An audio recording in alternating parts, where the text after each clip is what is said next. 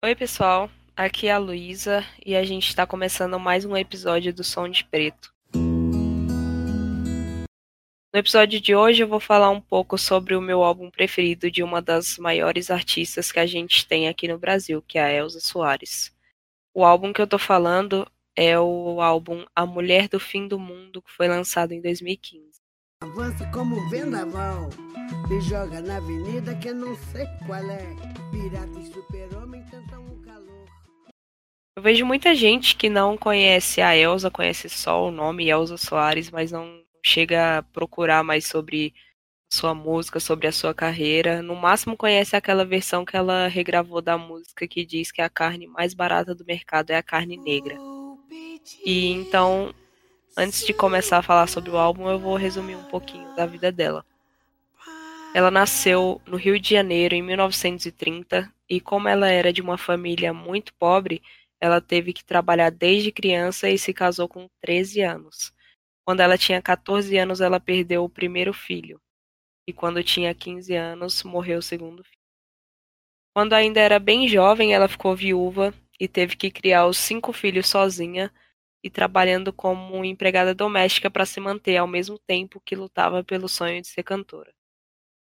Mesmo depois que ela ficou famosa, ela continuou tendo que lidar com dificuldades, por exemplo, quando ela se, se casou com o Garrincha e recebeu fortes críticas aí por parte do público dela, porque o Garrincha tinha acabado de se separar.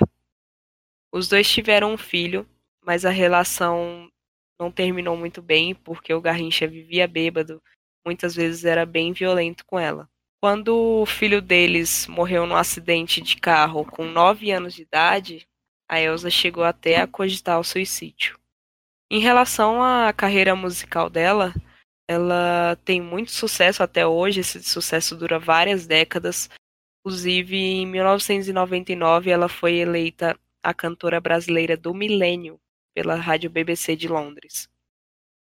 Para vocês terem uma noção de como ela é famosa há muito tempo, de como ela está nessa carreira musical há muito tempo, a Elsa já cantava quando nem a minha mãe era nascida ainda.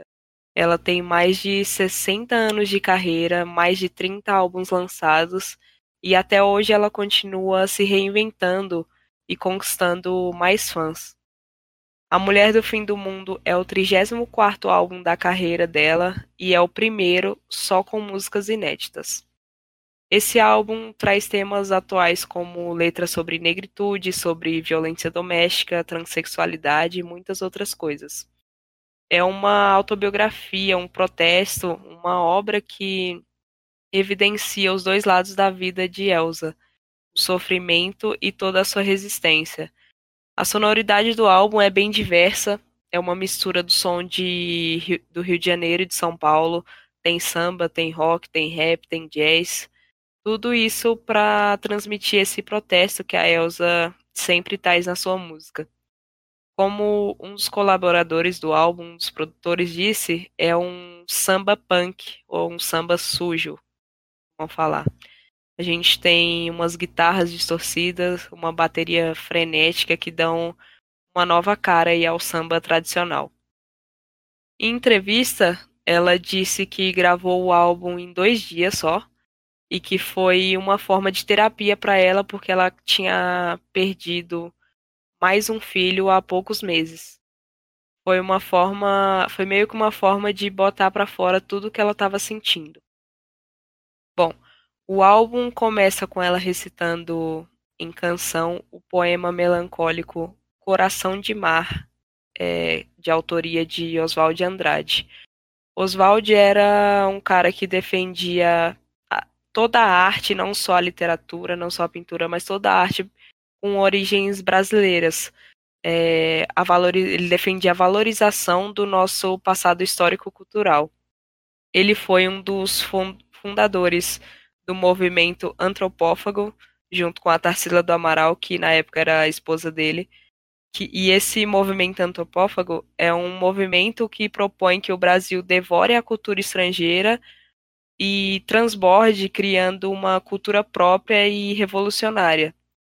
E isso é o que a Elsa faz nesse álbum. Ela pega elementos do rock, de música eletrônica, de hip hop e coloca junto com a cultura brasileira, que é o samba, o carnaval, a marchinha. Ou seja, essa primeira faixa do disco meio que avisa o que está por vir no álbum, né? Que é a, toda a diversidade sonora que a Elsa mostra como nunca fez antes. A segunda música, que é o título do álbum, é o principal single do disco e é como uma autobiografia da Elsa. A multidão avança como um vendaval. Me joga na avenida que eu não sei qual é. Pirata e super-homem tentam o calor. Mostra toda a sua sobrevivência, toda a sua resistência di diante de tudo de ruim que ela passou, toda a sua superação e a sua resiliência.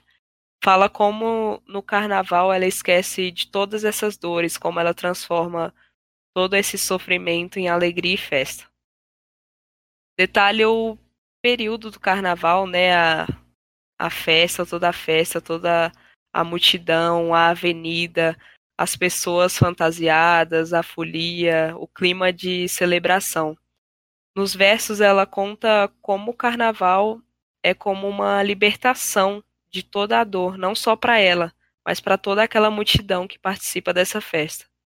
Ela se junta à multidão e se torna parte de toda a celebração. Então, pelo menos naquele momento, ela não se sente mais sozinha e ela não se sente.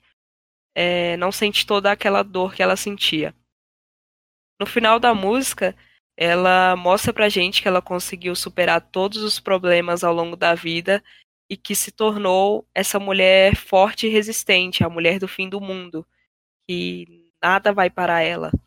Nos últimos versos da música, ela re repete várias vezes que vai cantar até o fim e até pede com, pede para as pessoas deixarem fazer ela ela fazer isso em paz. Ela cantar até o fim, deixar ela cantar até quando ela conseguir, até quando ela puder, em paz. E como eu disse, é uma autobiografia já que a Elsa está nos 90 anos de idade e continua trabalhando e sem intenção nenhuma de parar. Ela cumpre essa promessa que ela fez de até o fim da sua vida continuar cantando e continuar transformando toda a tristeza, toda a dor que ela passou na sua vida, ela transforma tudo isso em alegria e celebração com a sua música. Na música Maria da Vila Matilde, a gente tem um samba com um toque de punk rock e a voz da Elsa aqui se coloca com um tom forte e em tom de ameaça, denunciando violência doméstica. Ela começa a música com a frase: Cadê meu celular? Eu vou ligar para um 80, que no caso é o disque denúncia para situações de violência doméstica ela fala que vai mostrar o roxo que o marido dela fez no braço dela e vai dar o nome dele e, e entregar o endereço dele para que ele seja preso. Fala também que não vai deixar mais esse agressor entrar na sua casa e que se ele tentar a força, ela vai revidar da forma que ela puder, seja mandando o cachorro atacar ele ou jogando água fervendo nele. Isso tudo na frente dos vizinhos diz, diz também que ele vai se arrepender de um dia ter levantado a mão para ela. E como eu falei antes, a Elsa sofreu né, de violência doméstica quando era casada com o Garrincha. E no final da música ela diz: Pra cima de mim, jamé, mané. E pode ser uma alusão a essa época da vida dela, já que o jogador era conhecido como Mané Garrincha. Benedita, que é a sexta música do álbum, traz uma história pra gente de uma travesti negra e usuária de crack que surge nas esquinas para garantir o sustento.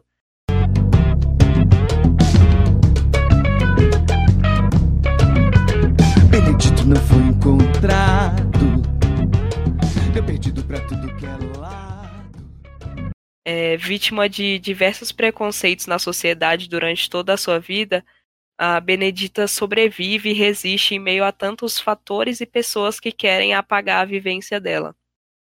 A faixa tem parceria com Celso Sim e é uma mistura de rap e rock e que traz uma melodia que começa mais balanceada e vai aumentando até chegar no clímax da música, né? O momento que as guitarras e a bateria explodem na música conforme a história que está sendo contada. Além dessas músicas que eu já falei, a gente tem também Luz Vermelha, que tem versos em referência ao filme O Bandido da Luz Vermelha, de 1968. Tem Pra Fuder, que fala sobre sexo e o prazer. Firmeza, que transforma um simples encontro na rua de duas pessoas que não se viam há muito tempo em um poema que tem várias gírias, uma, uma sonoridade que leva a gente à correria de uma cidade grande como São Paulo e o fato dessas pessoas viverem nessa correria e só se só se encontrarem nela, às vezes uma, um encontro passageiro, né?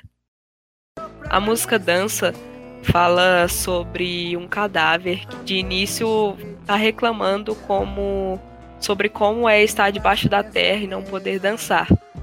A frase o que me faz o que me fez morrer vai me fazer voltar diz o verso é um verso poderoso que mostra o começo desse processo do cadáver sair da sua cova para fazer o que mais gosta, que é dançar.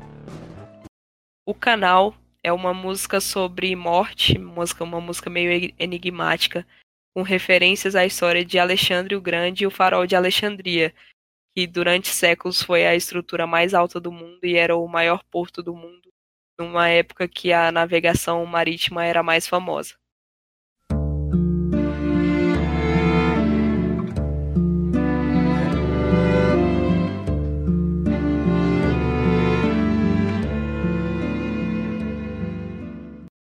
Solto é a penúltima faixa do disco e também uma das mais melancólicas. Fala sobre alguém que está caminhando sozinho. O álbum então termina com a faixa Comigo, que inicia com um som que vai dar tranquilidade ao caos e para de uma forma bem abrupta, deixando apenas a voz rouca da Elsa falando sobre sua mãe, com uma certa dor na voz. Ela diz: Levo minha mãe comigo, pois deu-me seu próprio ser.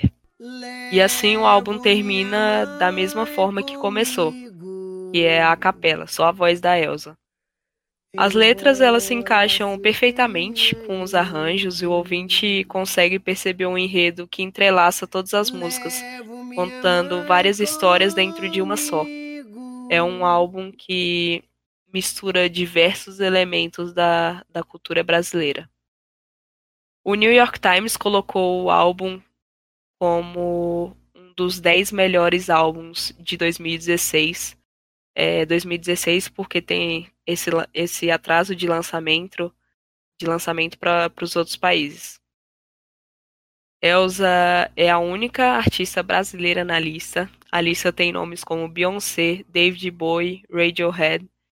E na crítica, o, o editor faz questão de, de exaltar a Elsa, de exaltar a sua voz rouca e como ela usa a voz dela, como ela comanda a voz dela para lançar músicas sobre abuso, pobreza, história, luxúria e violência.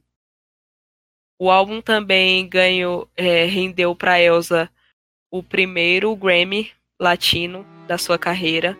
Ela ganhou o Grammy Latino de melhor álbum de música popular brasileira. E a Pitchfork, que é uma conhecida, é um site conhecido de crítica, é, deu a nota 8.4 para esse álbum e o, e o categorizou como o melhor novo álbum da época. Para vocês terem noção, no episódio anterior eu falei sobre o álbum do Kendrick Lamar e fala sobre o filme Pantera Negra, né? E esse álbum na Pitchfork, ele tem a nota 7.5. O álbum da ESA conseguiu a nota 8.4. A Pitchfork é uma é um dos sites de crítica que são mais duros assim na crítica, então é bem difícil eles darem uma nota realmente muito boa para um álbum.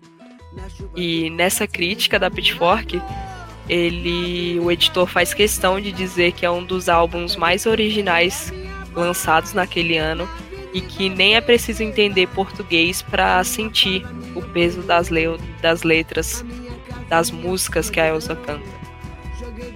É, entre outras críticas, a gente teve também uh, o The Guardian, que é um jornal britânico, deu nota máxima, 5 estrelas, e falou que com certeza foi o melhor álbum brasileiro do ano. Uh, aqui no Brasil a gente teve a crítica de da Rolling Stone Brasil e da Folha de São Paulo que também deram nota máxima. A turnê desse álbum foi até 2017.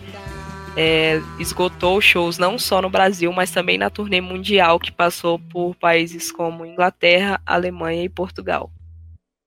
É, para mim, esse álbum é indiscutivelmente um dos melhores da década, se não for o melhor. E o sucesso desse álbum foi tanto que rendeu também uma versão de remixes que está disponível aí nas plataformas digitais. Eu recomendo a música A Mulher do Fim do Mundo, foi remixada pelo Omulu e ficou muito boa. É, em um dos vídeos da Elsa, eu vi um comentário que para mim fez muito sentido. E dizia o seguinte: se a Elsa fosse americana, ela estaria no mesmo nível de cantoras como a Rita Franklin, que é uma cantora extremamente idolatrada nos Estados Unidos e ao redor do mundo. Eu acho que a gente, nós como brasileiros, a gente ainda não val valoriza o suficiente os nossos artistas. É, e a Elsa, ela continua trabalhando. No último dia 25, ela fez uma live em comemoração aos 90 anos de idade. No dia 27, ela postou no Instagram, ela fez um post lá, escreveu sobre a intensa rotina de trabalho que não parou durante a pandemia. É, agradeceu a união da sua equipe, falou sobre as ONGs que ela tem ajudado, é, com dinheiro arrecadado em lives e tudo mais. E também falou sobre a parte ruim, né, que é a descrença da, da mídia, o medo de não conseguir fazer o que mais ama, que é cantar, protestar e interagir com os fãs. Depois desse álbum que eu falei sobre, ela já, falou, já lançou mais dois álbuns, Deus é Mulher e Planeta Fome.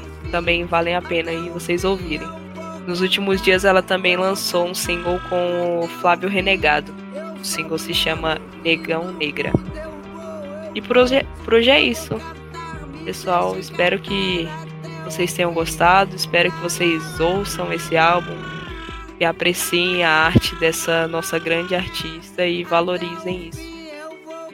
Muito obrigada e até a próxima. Eu vou cantar até o fim, la la la la la la la la Eu vou cantar, eu vou cantar, me deixem cantar até o fim. Me deixem cantar até o fim. Me deixem cantar. Me deixem cantar.